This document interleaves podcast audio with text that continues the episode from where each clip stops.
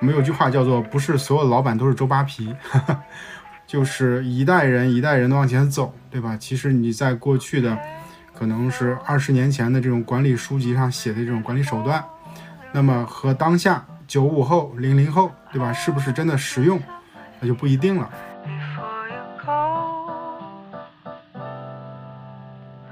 我们今天聊聊的主题呢，就是科学的管理逻辑。为什么叫科学呢？我我跟戴老板聊的是说，呃，有一句话叫做“不是所有的老板都是周扒皮”，对吧？就是我们希望通过一种更科学、更合理的这种管理的方式，然后能去做管理，而不是像传统的那种，就是十年前、二十年前这种管理手段。因为现在，呃，时代也在变，然后我们的员工也在变。随着这个变化来讲的话，我们会觉得就是一个合理科学的管理方式，可能更适合当下的这种情况啊。这是我们今天想聊的这个主题啊。但是管理这件事情啊，我我之前一直比较慎重，因为大家在聊这件事情的时候，我们会发现，就是因为上下级还是对立的。就上下级还是对立的这种状态，所以我们在聊的时候，别哪句话说错了，或者是让大家觉得这件事情不是那么的舒服，对吧？所以我跟戴老板就是聊，我觉得会会比较放心。首先，戴老板想想先先聊一个事情是这样的，就你你觉得就是现在再去做管理，它会不会呃有有一种平衡？这种平衡就是要么你就是呃一个极端就是拿结果，就是你可能就是管理的手段比较硬，可能大家体验也。不够好，但是呢，本身是能拿拿到结果的。就另外一个极端呢，就是老好人，大家体就是感感受团队感受好好一些，但是呢，从业务视角来说的话，你的推动力或者管理的强度和硬度都不够，所以它导致可能你的交付给公司的收益本可以更好，但是没没做到那么好。这这东西你觉得它是个矛盾吗？嗯，我大概懂你的点，这是一个很常见的我们职场上的一个视角，就是你管理的方式强硬，还是相对比较开放，对吧？这是一个最显性的你体感上的。那在管理上真正专业的视角，呃，在国内的这一波企业里边，至少你我经历的这波互联网浪潮里边是相对欠缺的，因为一方面互联网浪潮是高速增长的，叫呃消费互联网或者叫产品互联网的逻辑。它更多的是倾向于单点创新带来的这个指数级的增长，那这个对管理的诉求是要求是非常低的，所以我们发现，在很多业务里面都是批带人，就是专家带人，并不是管理这个专业的人，从事管理多年的人在带团队，而是一个一个业务尖兵在带人，所以这里边就，呃，管理的要求或者说。管理对业务的本身的影响都让渡到一个很低的程度，所以我们会有这个花样百出的体感。你赶上一个宽松的老板，很温和的老板，就像你说的，他就会嗯还挺舒服，但是好像是不是目标拿不到啊，对不对？然后有一些比较严格的老板，你就觉得哦体感好重啊，但是感觉好像总能拿到结果。这些可能一定程度上都是一些误判或者说错觉。更多的管理方式的选择来自于业务属性。业务属性导致你对人才的偏好，人才的偏好会匹配到对应的管理方式。举例讲，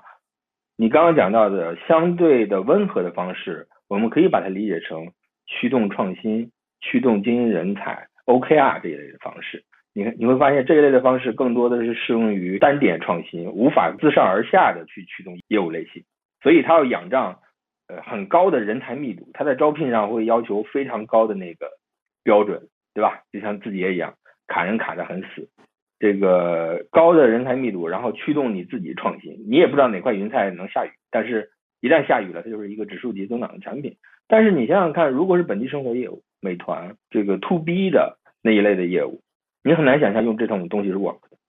对不对？你看这两种方式里面，就本质上是在要求不同的管理风格，对人对人才属性的要求，对。制度、流程、机制的要求都是不同的，然后落到这个咱们作为这个从业者，咱们作为这个真实的员工的体感就会出现很真实的啊，感觉这个管的好死啊，好严啊，对吧？那边就哎挺轻松的，工程师文化，对吧？好像鼓励我们多想想、多思辨、多创新，对吧？挺舒服的。但你想想看，如果这俩方式错配了，一个 to B 的要要求端到端的很强的交付能力和服务能力的，他用的是很宽松的、很这个放松的一种老板。管的团队的风格，你会发现他的确会影响业务结果，他根本拿不到业务结果，是不是？那这边你我要激励这个很高级的人才要创新的，结果用的是军事化管理，对吧？阿里有一段阶段就出现了这样的问题，它有惯性嘛？这个老板像管兵一样，管销售一样，在管这个产品创新，甚至科学家，那自然也是一个错配，体感也很差，最后人才流失，业务结果也拿不到。所以单纯比这两个东西，其实是适配度，而不是好坏，都有它的适用场景，这是我的一个理解。嗯，我理解就是你说的一个点，我倒是还真的没太细想过，就是说你要看业务类型是吧？然后团队人才的类型不一样，因为刚才讲 to B 和就是刚讲了这个 to B 和 to C 对吧？就是不同的业务模式，它可能管理手段是不一样的。让我想起来，在几年前，我有一个朋友跟他开玩笑，就是因为我们都是做互联网出来，但是他后来去了传统行业，然后做一个互联网餐饮的品牌的一个 VP 吧。我跟他开玩笑，我说这个这个你那儿怎么着缺人吗？然后我也去你那儿干干。好，他说你我们这儿你干不了。我说咋干不了？他说这个我们都是管就是管店面的，就是管这个服务员的。他说你那两下在这管。管不了这些人，管理模式可能管理方式就完完全不一样，所以确实是说，呃，要看这个公司的呃文化、业务的类型、人才的构成，对吧？是这么个方式。然后就是大家经常会聊一个点，就是说，呃，目标怎么设定，考核方式怎么设定。我自己的感受这样的，就是，呃，如果说你作为一个管理者，你在定你的指标的时候，一定要给团队一个合理的理由。就我觉得，对于一个管理者来说，一个合理的理由。是非常重要的。比如说，你为什么去定这个指标？为什么数字是这样的？甚至说，你为什么给你团队的同学打了一个 B，或者是 A，或者是 C 这样的绩效啊？你也要有自己合理的理由。就是因为我见过很多的管理者，然后我我自己也也也遇到过，就是他们在去跟自己员工沟通的时候，就告诉你说：“哎，这个指标就是这样的，数字就是这种。”或者说你就应该得一个呃绩效就是个 B，但是大家会说，哎，为什么这个数字是这个，对吧？为什么这么高？为什么不能低一些？我为什么是个 B 不能是个 A？A 是什么样？符合什么样的标准？所以这里边背后有个逻辑，这个逻辑其实作为管理者一定要一定要想得很清楚，才能把它表达出来啊。比如说我先说一下我自己的观点，然后戴老板再再看你是怎么看。比如说考核方法这件事情，如果是我们看一个具体指标的话，我会觉得说这个具体指标一定是按照之前的这个参考，然后去参考它的增长率，最终去把它定下来的。也就是说，本身它有之前的这个 baseline，然后再看它的呃增长的系数，然后最终去获得一个呃现阶段啊或者未来两个月的未来一个双月的一个指标。就这个指标一定要它具有它的一个合理性，我觉得这个是一个最基本的一个共识吧。就大家去看这件事情，一定要有这样的方法。就是我对于啊考核方法啊，就是这这个指标该怎么定啊自己的一个观点。戴老板怎么怎么怎么去看这件事情？我发现我跟旭爷聊的时候，我们俩是完全不同的维度啊。因为首先我还有一层身份是组织管理顾问，我自己参投的一些公司，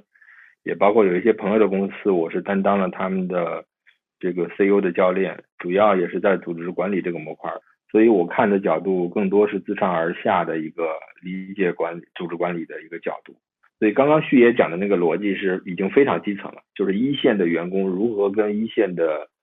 这个基层的管理者、腿部的管理者去共同共建这个目标的过程。那所以旭爷刚刚一直在讲的是一个合理性，对吧？这个过程落到旭爷像我们这个互联网从业者里边，其实有一个非常真实的体感是，如果我们不认可这个合理性。我们执行上会有非常大的折扣，对吧？我们不愿意做，对吧？我都不认可这个东西，呃，这个还是说我们的体感，尤其是我跟旭爷都有近似的从业经历，我们的体感会局限在互联网发展的这几年带给我们真实的感觉，但这个东西只是整个商业领域的一部分，就是还是回到了产品互联网时代，整个逻辑是叫。很高的人才密度带来的创新，能够驱动指数级的增长，导致它是相对弱的考核。你的人才的水准是高的，人才密度也是高的，这个高同时也决定了你的管理上是它会对那个目标的合理性有要求。但反过来，我们在想，产品互联网是短价值链的一个业务，短价值链就意味着我可以采用弱考核 OKR 的一套东西。但同时，我们它的对立面长价值链的那些东西，你会发现就是自上而下的设计，你只是其中的一环，非常强的分工职责明确，你也别问为什么，不需要你思考，你也思考不了，你的信息环境你也了解不了这个信息，它是一个完整的一个大的东西，只有老板决策层才能知道。那给你的分工，给你的这个目标就谈不上多少的合理性，也也很难用 OKR 去驱动，更多的是 KPI 定给你实现，然后非常强势的达尔文一样的那个就是汰换，但是。人才密度高，要求创新的，我可能给你三年五年时间，我认可区别你这个人，我把你招募进来，我甚至因人设岗，我就养着你。你短时间做不好，我是非常弱的考核。我相信，我我找二十个续爷，总有一个人能带来一个非常强的增长，指数级的增长，他能够带带来足够的回报，这是一种选择。那另外一种选择里边，那个合理性就显得没有那么重要了。这又提到了，同样是我们接下来九五后、零零后。面临的职场环境，你所在的公司类型不同，业务类型不同，你对应的呃匹配的那个相对科学的管理方式也就不同。科学是要求匹配，匹配才叫科学，对不对？如果不匹配，错配了，那就不科学了。所以这个东西也是没有好坏。这个合理性，我们呃一方面你可以对自己管理层有有这个要求，一方面你如果所处的业务没有这个适配环境。你就是一个非常强强的价值链，你也别去苛求你了解这个环节里面的所有是怎么运转的，你就好好配合你的职责范围内做好就行了，对吧？你选择了这个活儿或者进这家公司，你如果想要合理性，那好，离开这家公司换别的业务，它有自己的适用场景。我有一段很不适应，我之前去过本地生活，阿里本地生活带过业务，那个时候就被强强行要求不要问为什么，不要跟我谈战略，就是不让思辨，你就执行。对吧？大家想象中 P 八好像已经是那个年代已经是高 P 了，但是在那个业务场景下，整个高层理解就是不要想就干就执行，不要讲什么和，就是指哪打哪，目标给到就打到，他就是这个要求。咱们不不不探讨合理性啊，他那个业务属性要求这个，就是就有这个要求，它是合理的。但是当时的人是从大量的传统的互联网业务招过来，他们表现出了非常大的不适应，对吧？我我要思辨业务为什么不行？为什么不愿意？为什么不可以？就就这就出现了错配，这就导致人管理方式和业务类型三者之间只要咬合的不够好，不匹配就会出现难受，总有一方难受，最后业务结果也会有影响。这是我对这个事情一个这个可能跟旭爷的理解的维度不太一样的一个理解。嗯，这个角度特有意思啊，就是三个点它是否是匹配的，对吧？比如说。业务类型和管理方式和它的这个人才类型，它是这三者是否是一致的？所以，那我我理解，其实你刚才讲的有有些业务可能没有没有理由或没有必要去追求合理性啊。所以，所以你的观点是说，这三者就是它的一致性或它的匹配度是比较重要的。它合理性的答案是不一样的，它那个做法就是合理的。那今天我理解听众的视角，包括血液的视角，很容易会把理解成科学的。管理方式，你刚刚提出来的命题，那个合理性其实是管理能力的问题，它不是是否科学的问题。今天我们面临的大部分的职场环境是管理能力低下导致的，不是是否科学。科学是讲究匹配度、合理性，是不是？整个能力低下是因为整个过去二十年的互联网发展其实不太需要管理能力，你躺着都年年百分之三百的增长，这个整个管理是完全被忽视的。是不是海外的那套非常成熟的管理体系，其实在国内除了像少数华为、阿里相对有一些应用之外，其实大部分公司根本没用上，就完全是老板的天然状态。今天招进来你的主管的一个人的天然的水平，都谈不上这个经过管理训练的人，对吧？他就是天然就是那么个人，所以出现了大量的大家体感不那么好的 PUA、压榨等等一系列问题，对吧？这些问题随着整个商业。世界吧，商业世界对管理的诉求提上来，也会自然的这个水准也会高上来。这也是一个长期的这个对管理水平的供需关系导致你管理水准能不能上来？我认为接下来会越来越好。我简单理解为你强调的是一个匹配度的问题，对吧？你跟我的观点不一样，在于我在强调合理性，然后你在强调匹配度。对，然后我看那个评论区里面，Miss King 说戴老板说的。适合更大的公司里面的说，我们两个人说的管理方式适用于公司 level 是不一样的，不是啊？我觉得不是，就是你看，你要说公司规模的话，我我见过的小公司或者我自己经历过小公司，它反而管理的就叫做更加的专制。它其实，在小公司里边，从人才类型来说，人才密度来说，可能也没有大公司这么高，而且小公司的生存环境没有那么好啊。创创业公司吧，比如说小公司，创业公司生存环境没那么好，需要快速的有产出，所以他不希望就是公司的员工跟这个管理者去讲为什么，或者合理性，或者是感受怎么样。他就希望说，我这件事情啊，我定下来，你就赶紧去执行，所以反而会觉得说，大公司里可能会更多的还还是去讲一讲，就是所谓的这个合理性的问题。然后，如果是规模小一些公司，可能更多的是强调执行。所以，执行的逻辑就是一定要把这件事情把它干下去。然后呢，别问我为什么，别别问公司的战略是什么，这不需要你操心。所以，戴老板，你觉得从公司的规模角度来说，是不是这个共性是不是有？可能小公司里面。讲究合理性的会少一些，规模发展的业务阶段、业务类型都有关系，是个全动向。啊，呃，然后大家的体感为什么这么真实？是因为今天我们真实从业的创业公司，大部分其实是小老板，对吧？呃，有了一个念头想搞一个事情，那对他来说，他就是一个尖兵，叫敢死队队长，对吧？就搏一把。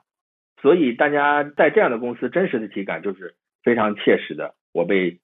强行压一个目标，要去怎么样一系列一系列的问题，呃，这个阶段的老板其实也很难去要求他去先理解业务，再去匹配人，再去怎么样，很难很难做到这一点，这是现状。所以这个概率上来讲，呃，我们很难碰到那种科学合理的匹配度很早就开始想好我需要什么样的人。极少数的可能早期的像张一鸣他们经历了几轮创业。对人已经有了一些非常清晰的认识，他们在最后的创业的过程中，会一开始就就把自己的业务类型、什么样的管理方式想的相对的比较好，然后慢慢再迭代，大框架已经定好。很多公司是自然演化的状态，我是个什么人，我是个什么脾气，你感受到的这就就是什么样。但大老板其实我们团队的这个管理者可能规模不一样，比如有五个人的，有二十个人的，八十个人的都不同。可能有的是小创业公司的这个老板，所以咱们可以就试着给大家一些比较比较具体的建议，比如说，呃，如果去设置呃设计考核方法的话，就怎么就比较合理一些。我理解刚才你说的第一点是说，就是人才的。类型跟业务的模式跟管理的方法这三者得匹配，这是第一点。然后呢，再往下就是如果说涉及到考核方法的话，就是怎么样去激激励员工，就是因为其实目标实际上本身是要是激励员工更好的去往这方向去走的。我理解，在我的视角来看来看有两个作用，第一个作用是说告诉你方向在哪里，第二个意义是在于告诉你你离目标有多远，这个是目标的这个作用和价值。但是，一些管理者在去呃去定这个目标的时候呢，往往就是不知道该怎么样去更正向。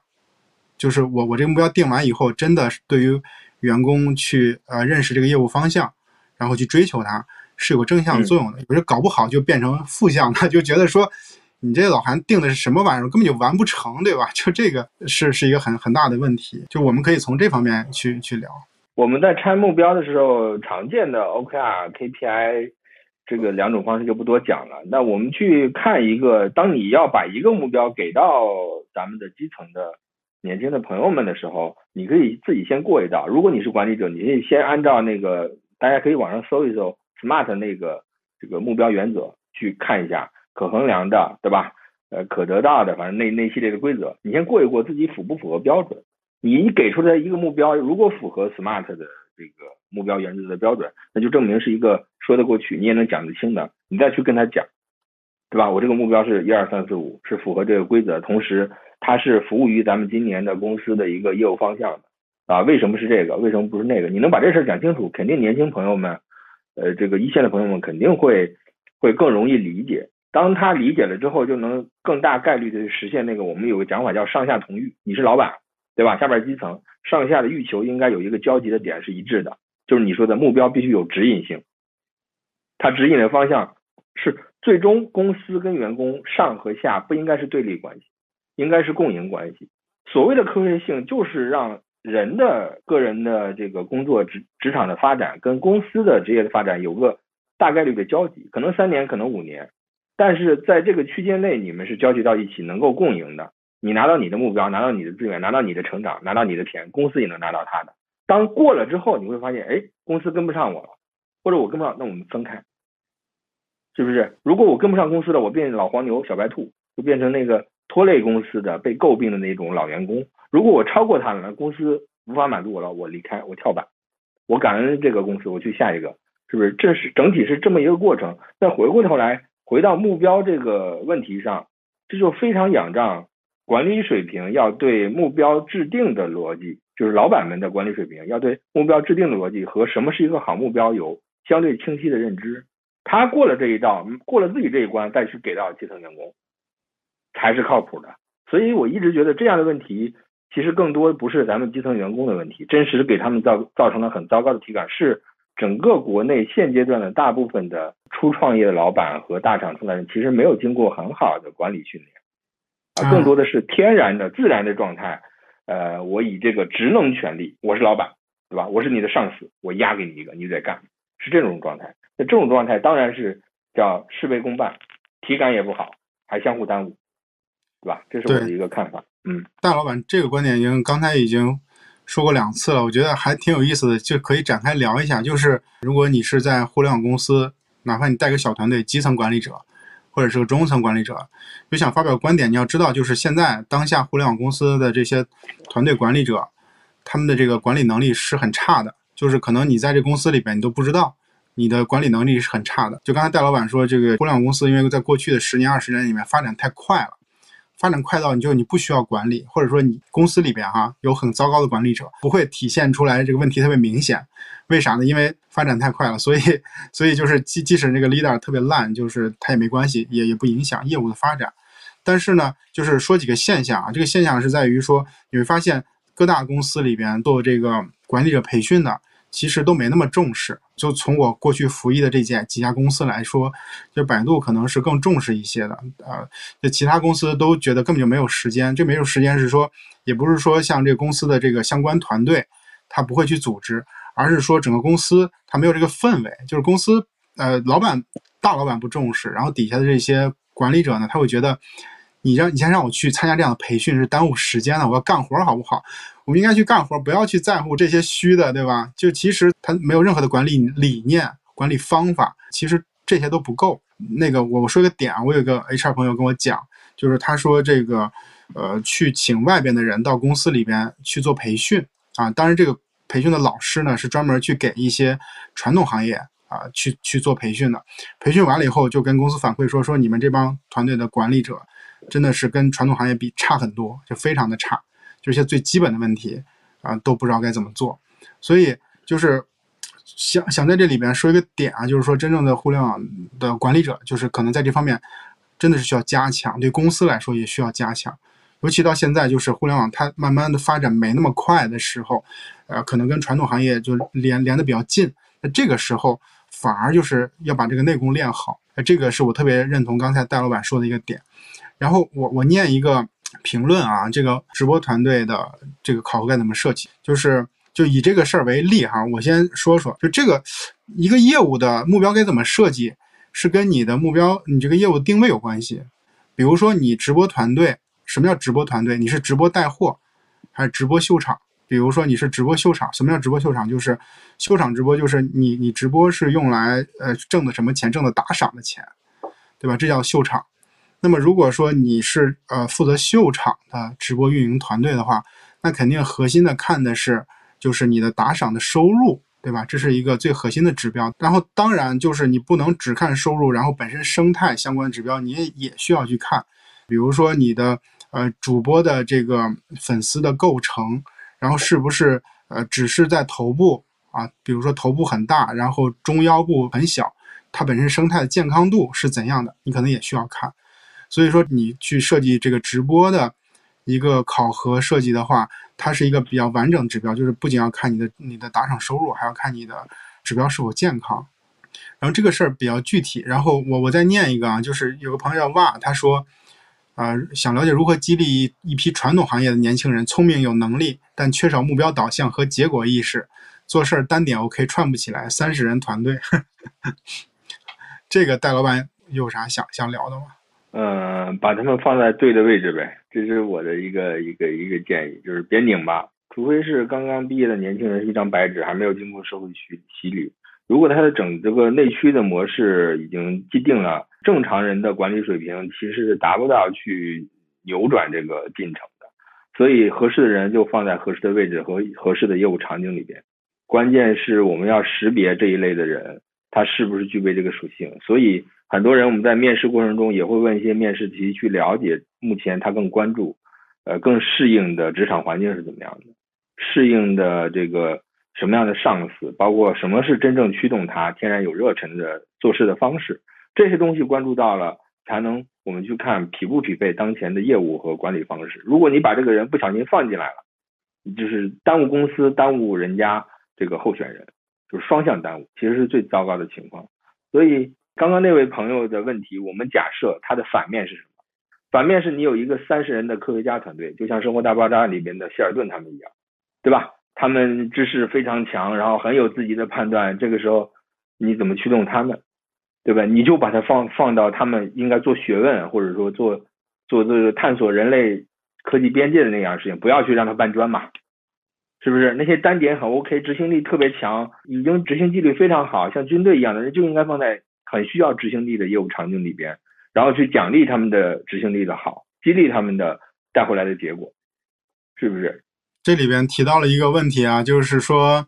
首先要识人，对吧？就识是识别的识，就是你要认识到这个人他的人才类型是什么，适合什么。然后其次你把它放在对的位置，我觉得这个是又牵扯出个新的话题。这个话题就很有意思，就是你该如何的去判断这个团队里边这些人哈人才类型到底是什么，然后应该放在怎么样放在一个合适的位置。我们就可以先聊一下这个问题，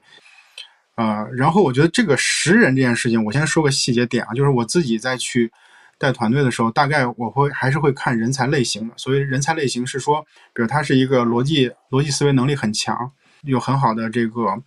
呃因果判断能力、数据分析能力这样的一个人呢，还是说一个特别发散、有创意，然后想法很多、天马行空，然后放出去收不回来，他到底是哪种？人才类型，就是因为我举的这个例子呢，比较极端方面讨论。就当你发现这个员工啊，他是属于不同人才类型的时候，你就你就会知道放在哪里。比如举个例子，可能有的员工就是你你跟他脑爆的时候，他就会特别嗨，特别开心，他有很多的想法，确实能给团队带来很多新的思路，对吧？但是你让他去写一个文档，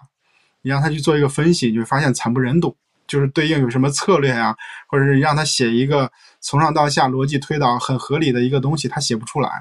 所以这样的人的话，你就应该把他放到就是比如说做让他去做做创意策划，然后做做活动相关的这些事情啊。然后如果说逻辑很清晰的，可以让他做做产品运营相关的点。我顺着旭爷的补一个案例，补一个案例也是真实发生的，就是公司里边的很优秀的一波小小朋友。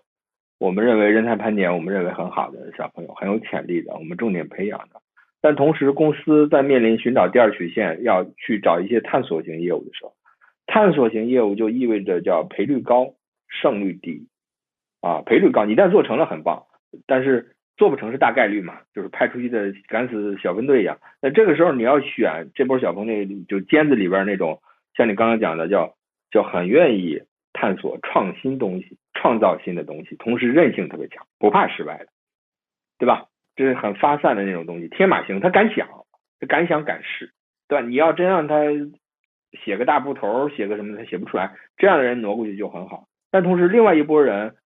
逻辑很严谨，叫他很少犯错，他对风险很厌恶，对安全感有要求。这部分人他的整个思维是相对比较缜密。这部分人其实留下来守成挺好，保证你现在成熟期的业务少犯错。不出现短板导致业务崩掉，对吧？但是这两种人，你一旦放放错的地方，就两个人都留不住，都觉得不适应跑了。他放对的地方，这两个人其实都在贡献自己的价值。这就是我们对人才特质的一些要求，也要匹配。说这本质上，你把人岗的匹配其实是管理方式非常重要的一部分。每个人其实都有自己的价值和，就是我们说金子都会闪光的，金子闪光得放的位置。才行，那这个又考验是管理能力的问题。那今天我们大部分的这个这个初级的刚刚创业的老板们，其实很多时候还谈不到这一层，就三五个人，有什么人用什么人的状态。这也的确是个现状。对，我觉得这个事儿就在于啊，给大家建议说，如果你是个团队管理者，你还是要有一个视角，这视角就是你要看一下团队的这些成员啊，别管是三个人、五个人、二十个人，就他们啊是什么样的人才类型，就是因为你有了这个东西，大概你后边该怎么去安排他们工作，就这个东西是我们叫做说他本身舒服，然后又能发挥的特长。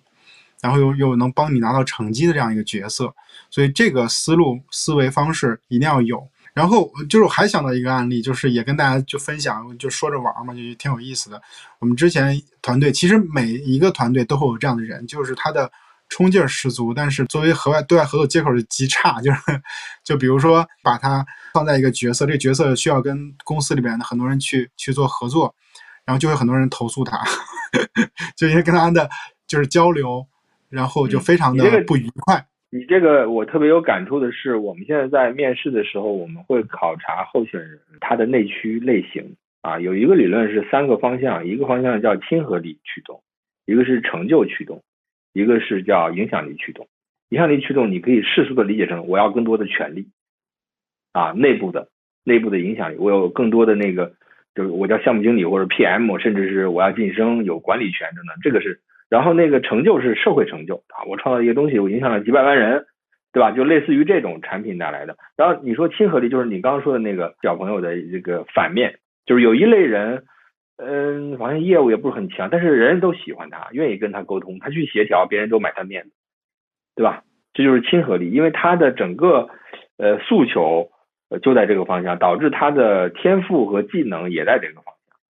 它是一个相互影响的。那这个时候你在又会影响到这样的人，你要放到对的位置，同时你有限的激励资源在拿到结果的时候分配给他们的时候也要匹配，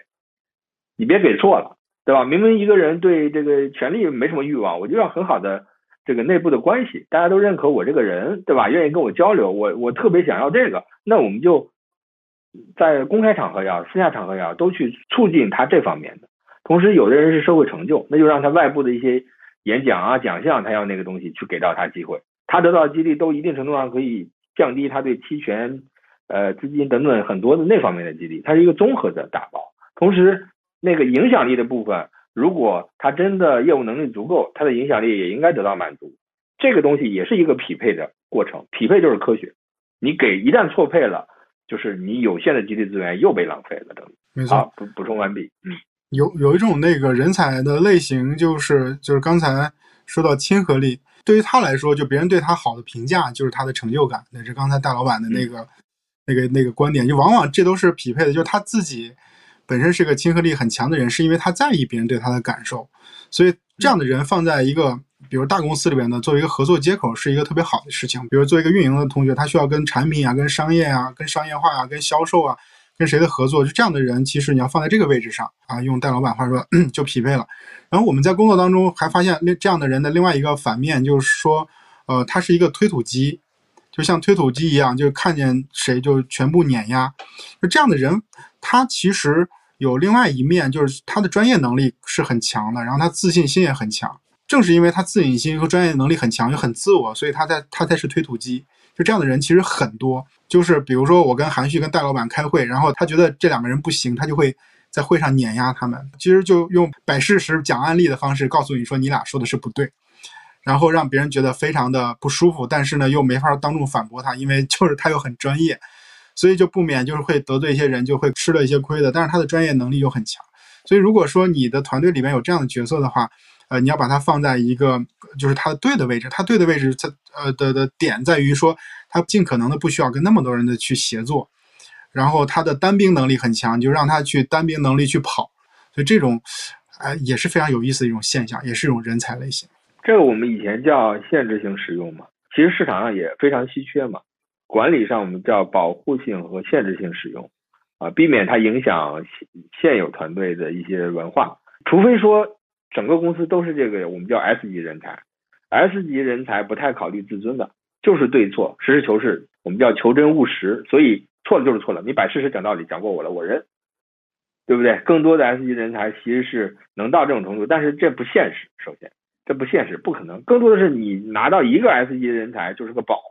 周边的配的都是 A 级、B 级的人才，难免他会看不上，然后就直接喷，他也不在意这个。这是一个很现实的情况。所以尽可能像你说的，尽可能保护性的使用，让它产出结果又不影响其他人，啊，这是个。但同时也有也有很糟糕的，就是两个 S 级人才互相不对付，谁也说服不了谁，也有这样的情况，对吧？阿里也出现过，我们说两位科学家这个来了，一人带个上百人的团队，然后花多少亿，吵两年，什么结果没有，俩人互相不对付，一起走了，留下烂摊子，对吧？这也是就是就是业界顶尖的人，呃，在一起，呃，沟通能力比较弱，中间也没有相应的润滑和衔接，也会造成这样的情况。所以这个问题真要造成损失，其实还不小。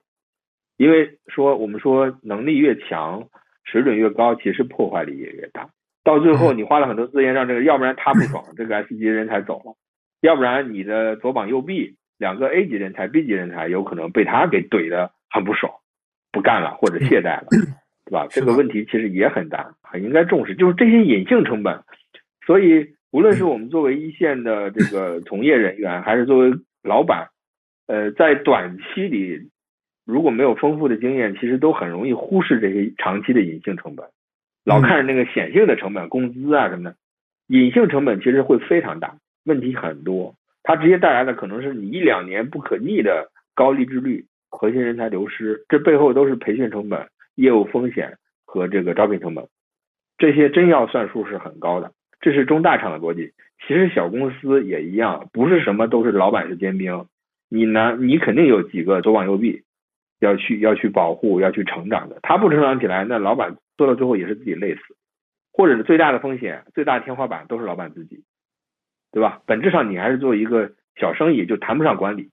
就是作坊嘛。你带五六个人就是个作坊，咱们就不聊管理，就不在今天这个话题里边。你真正想做管理，是为了未来团队成长，真正去寻求科学的管理的那个逻辑，这些事儿必须要有意识的去建立自己的理念。这不这没有对错，就是你自己的认识人、认识世界的方式，跟你自己认可的东西，你表现出来才是真诚的，才大概率你身边聚过来的人也是认这一套的，认这一套的，你们的磨损就少，你们的成果就好，是吧？不是硬学序业的，也不是硬学阿里的，也不是硬学华为的，也不是硬学老戴的，对吧？你自己得有一套这样的东西。我发现就在过去互联网发展这么快，其实大家不会。呃，放太多精力去算刚才戴老板说的人才流失它的成本。比如说，你招来一个人，比如我今天把 demo 招来到 这个公司里边，其实是花了很多的呃人力、精力，甚至我要给他更高的工资，他才会来。但是如果他在公司里边就是用不好它，或者是你呃没有把它放在正确的位置上，他可能会影响他身边的人，因为他影响力又大，他甚至会流失。但这个流失本身对于公司来说都是一个成本的一个损失，但是在过去的这些年里边，包括我经历的这些公司里边，其实我没有看到，至少做一个业务的负责人，没有人去提这种理念。那大大家还是会觉得，就是能把事情干成。可能有的人干成事情的方式就是非常短线的，就是我理解刚才戴老板说的东西，他是比较追求长线的东西。就是说，比如说你你你作为一个 leader，你管理方式。非常的不合理不科学，然后你短期拿到了你的收益，或者你达成了业务指标，但是你会让团队里边的一些呃比较高 P 的人才，他会觉得你这人就是很难受，然后呢价值观也很不认同，他会流失了。但是公司不会觉得说这个 leader 这个业务负责人有问题，他会觉得说只要达成目标就好。慢慢就会别的变得就是大家都会去追求短期利益，就是说这个事情只要达成就行。可能我看过的很多业务，它的内部都是。千疮百孔，感觉马上就要垮掉，但是呢，他仍然拿到了，比如说 这个双月的或者是半年的这个就是目标，然后老板会觉得拿到目标就行啊，就是这个人我就没有就是理由去否定他，没有理由去 challenge 他，因为他达成目标，但他其实达成目标的方式就是非常的短视，就是他消耗内部的，就这个我也想去给大家做个提醒吧，就像刚刚戴老板讲的，就是你要去看。嗯，本身你你对用人招人这些都是你的成本，然后如果你想长时间跑下去，不应该去呃做内部的一些消耗，拿短期利益去牺牲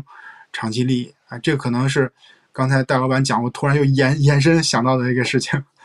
小到公司一个团队，大到一个国家都是这样，人人性的底层都是追求眼巴前的显性的短视的东西，因为这个部分的确更容易造成共识。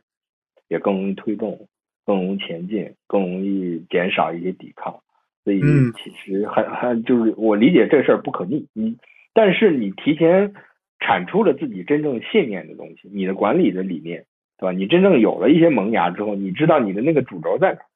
你以后真正要做取舍，你也知道你你取的是什么，舍的是什么，对吧？因为你有自己那个管理上的主心骨了，你对业务有判断，对人有判断，对吧？对匹配有判断，但是我今天没办法，我得为了先活下去，做一个让渡。要取这个东西，舍那个东西，你也是尊重自己的这个取舍，你做了判断了，而不是那种自然演化的状态，啊，有钱了咱们就挣，对吧？有人了就先进来那种，那种其实是就谈不上科学，谈不上合理，它就是一一个人天然的一个状态，在让自己的天赋在运转往前，没经过任何训练，我们说没经过训练就很难谈管理水平。确实，就是很多东西是天性，就是呃，从另外角度来说，长期或者说你你做正确的事情。那么你团队里边的人，或者是你本身你能做的业务，它能反馈给你的这种收益，时间就会更长。就虽然我我看到了很多的团队 leader，他下面的人就一波一波的换，呃，但是呢他自己做的就很稳。那我我本身不认同这件事情，因为，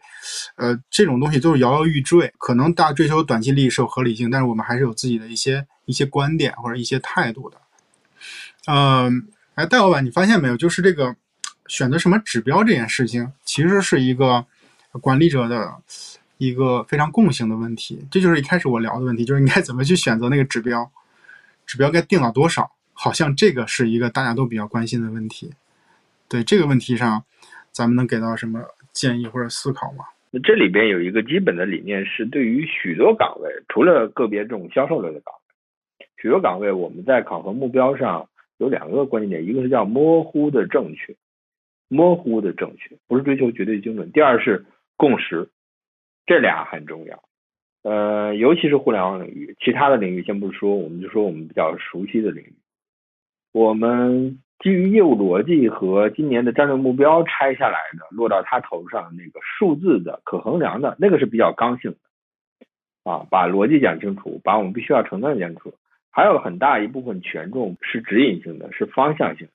好比你是我领导。是咱们做到一起，前置的达成一个指引性的，大概做到什么程度？这个程度可能无法量化，无法变成很清楚的一条线，但是你可以设成一条带，对吧？这个带里边有我们两个的共识。到年终，我有有没有做足够的努力？我中间你对我的辅导，这个有没有到位？我跑偏了或者怎么样？或者或者我的整个进展不够怎么样？你有没有做到？这都是管理水平的体现。这些东西做到位了，都很大程度上能对冲。一些新业务和管理目标无法非常精准、无法非常明确带来的问题。对，然后一个团队的管理，就是它的目目标考核要实现一个非常合理、科学，是有一个过程的。它不是一一步到位。尤其你是一个新团队，你是一个新领新领导的时候，我们也不苛求完美主义，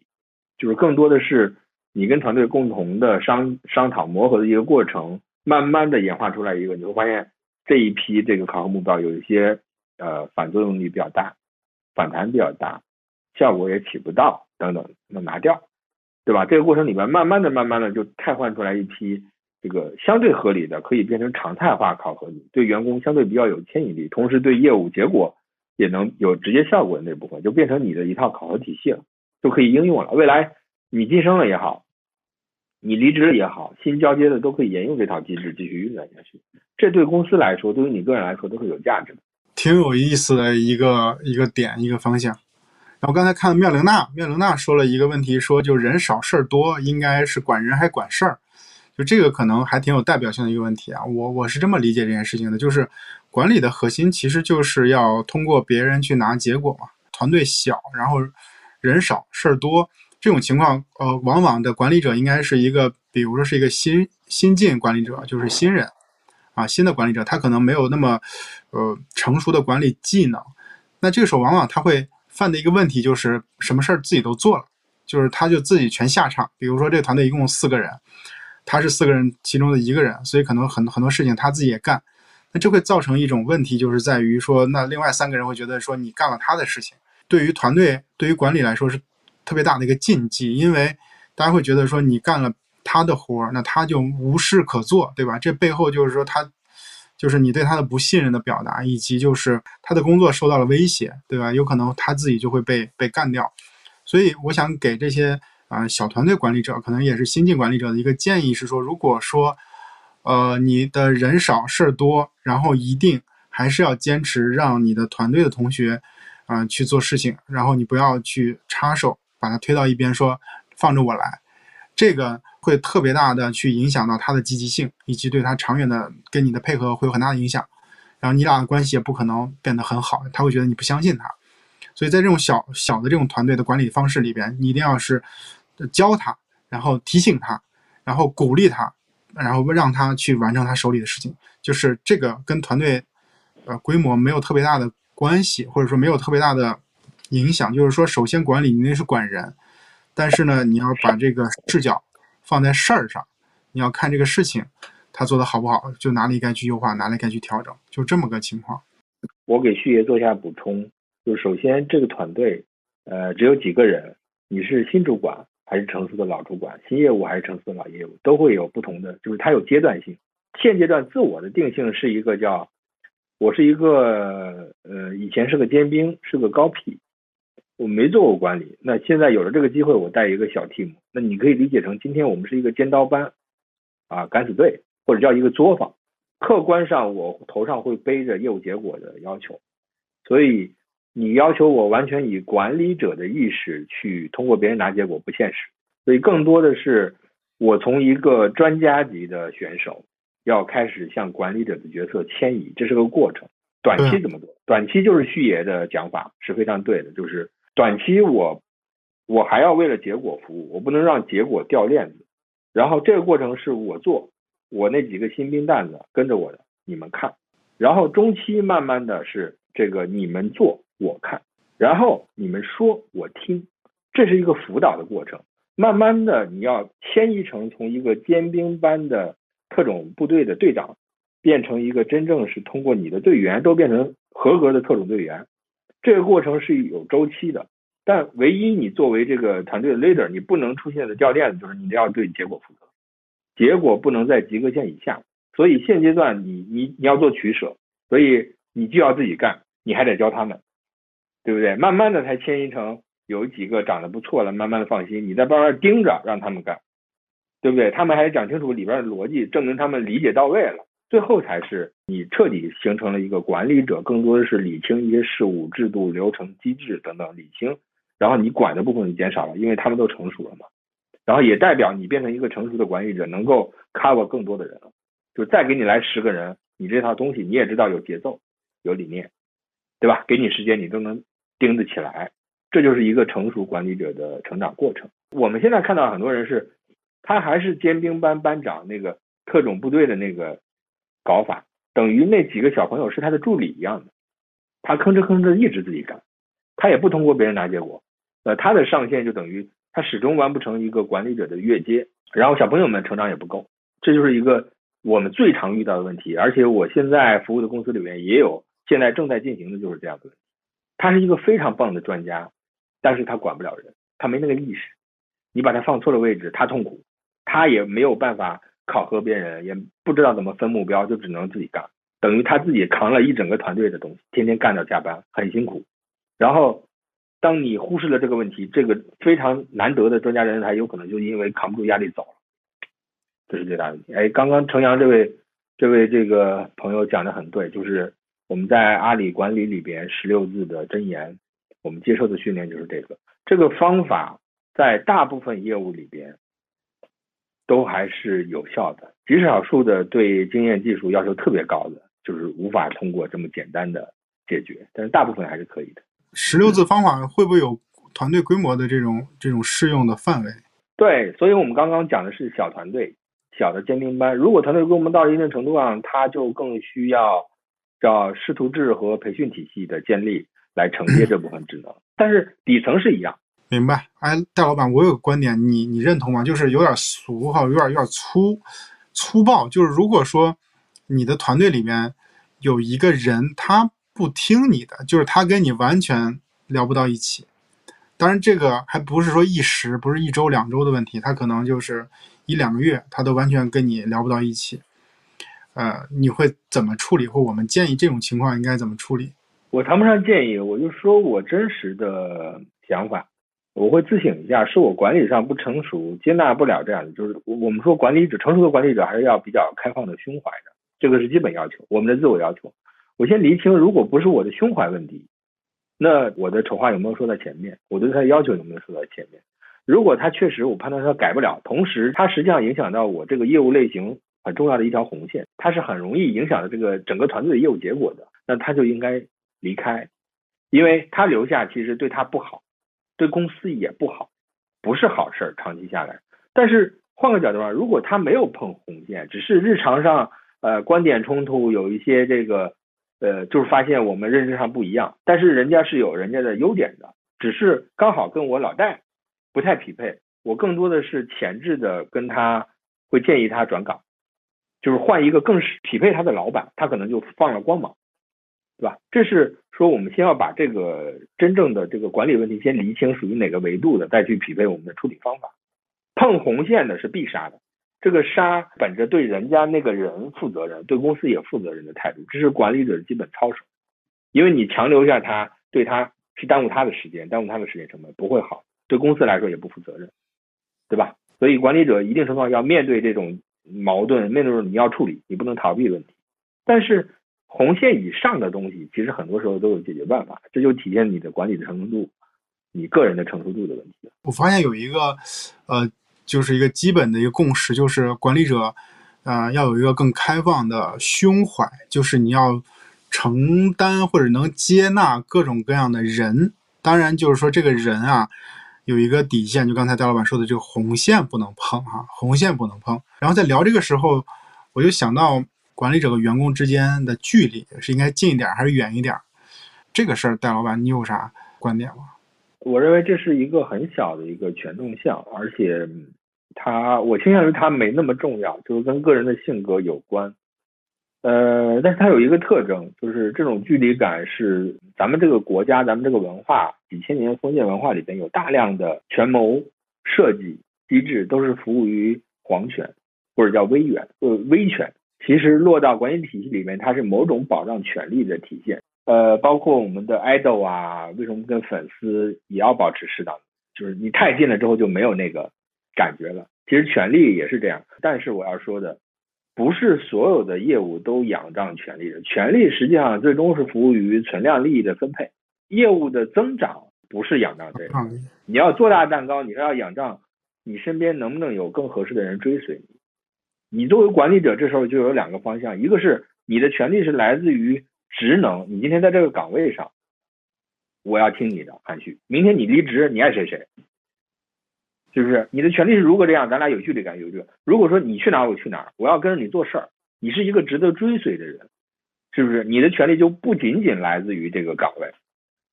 今天未来咱们评级了，我比你级别高了，我也认为韩旭是值得我敬仰和追随，对不对？这个关系就不来自于那个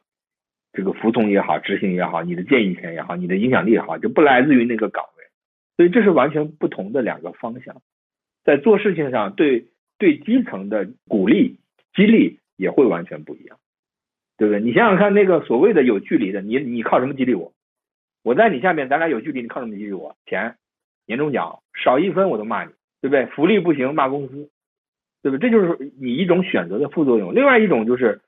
呃，我们在做有价值的事情，我做呃我值得追随的一个人在带着我走，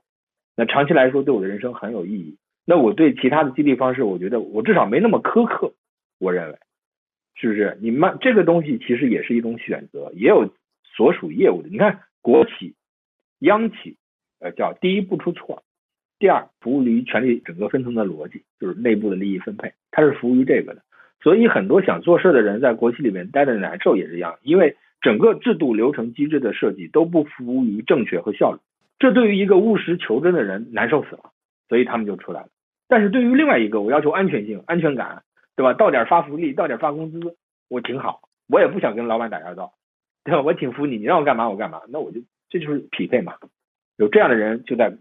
事业单位里面，这样的人就应该出来找一个值得追随的这个自己的老板，然后一起做点事情，成了败了，其实都有自己的收获啊。这是我对这个事儿的理解。我听起来就是一个是跟这个他本身这个。平台，或者是跟他这个所处的环境有关系的，这是个大大的这个环境。然后另外我发现你这个上级是什么风格的，就刚才你讲的，就是这个个人的习惯风格不一样，他本身他这个团队就就会有很很大的影响，对吧？我这这这是我从你刚才说的感受到。我想到一个真实的例子啊，就是我自己，呃，从网易到快手，我有一个同事，就他是我团队的一个同学，就一直在跟着我，就是而且他一直就坐在我的离我，我们会安排工位嘛，我每次都会把他安排在离我很近的位置，就是因为，呃，我们之间有很强的这种信任，而且我会觉得他有些工作是是能帮到我的，是我本身自己不具备的。就是没有任何的死角，就我们甚至没有单独吃过饭，但是呢，就是还是有很很强的信任。我后来我在想，我自己可能就是这种职场上我们可以有很很强的信任，然后甚至说我们从这个公司 A 公司到 B 公司，然后呃，我我愿意招他来，他也愿意来，然后我们相处的也比较愉快，但是仍然没有任何的私交。就这个，我觉得还是呃很有意思一件事情，就是可能每个人上级他的他的关系和逻辑不一样，然后他整个带的团队的这个氛围也不一样。我觉得这个还是有意思的点，然后我就顺着这个事情再往下，又牵扯到一个相关但是好很好玩的问题，就是走得太近啊，容易泄露一些信息。然后我把这件事情，大老板，我把这事情再转化一下，就是其实我认为啊，就管理本质是通过人来去拿拿结果，但是有一种管理一种方法叫做通过管理你的信息，然后来去管理团队。就比如说，如果 demo 是我的团队的一个下属，然后呢？他可以从我这里拿到很多的信息，但是呢，就是 demo 知道哪些信息，不知道哪些信息是由我控制的，就是因为我的角色问题，导致于我比你有呃这种信息上的优势。这种信息优势就是，比如说我知道一二三四五，但是我只告诉你一二三。那我本身做这件事情，并不是说我有多么阴险，就是说这信息差意义就在于说，比如说我告诉你一二三，没告诉你四五，四五可能是因为我的上级特别傻逼，告诉你无济于事，但是呢会让你。徒增很多的这种负能量，或者是对于这个公司、对于这个团队没有那么大的的这种信心或者是好感，那我就没有必要告诉你，或者让你有更多的这种压力，会让你变形，对吧？这些其实都是我通过管理信息而管理团队，所以对于信息的管理，其实就是很重要的一种管理手段。对，你看，我看这个咱们的听众里面好几位都很懂这个，提到了信息差，提到了不信任，这些都是很重要的一些。关于这个话题的要点，权力结构最显性的就是管理信息。公司的层级管理里面，管理这个是非常常见的。但是我们也发现了，表示你的人才层级越高，人才密度越高，就越讲究相对透明的土壤，才能培养让他们真正的创新驱动自己在里边去产出东西。你你可以想象一些顶级的人才，他们会愿意在一个大量信息差里面、信息都不充分的环境里面工作吗？不会的。但是叫基层的执行，我不想那么多，你就给我挣钱，然后前置的把奖金、把激励、把提成给我设计好就行，我管你什么信息差，这个我拿业绩说话，到点兑付我就行。这是两种极端，两种方式，讲究的东西、激励的方式、用的人才属性都会不一样，所以它也呃信息差的管理也是管理上一个特征，它常见，但它也有自己的适用范围。这个习惯一旦不加管理，到哪儿都用信息差去做管理，也会让自己丧失一些业务机会和流失一些人才。那这也是一个很现实的。所以信息差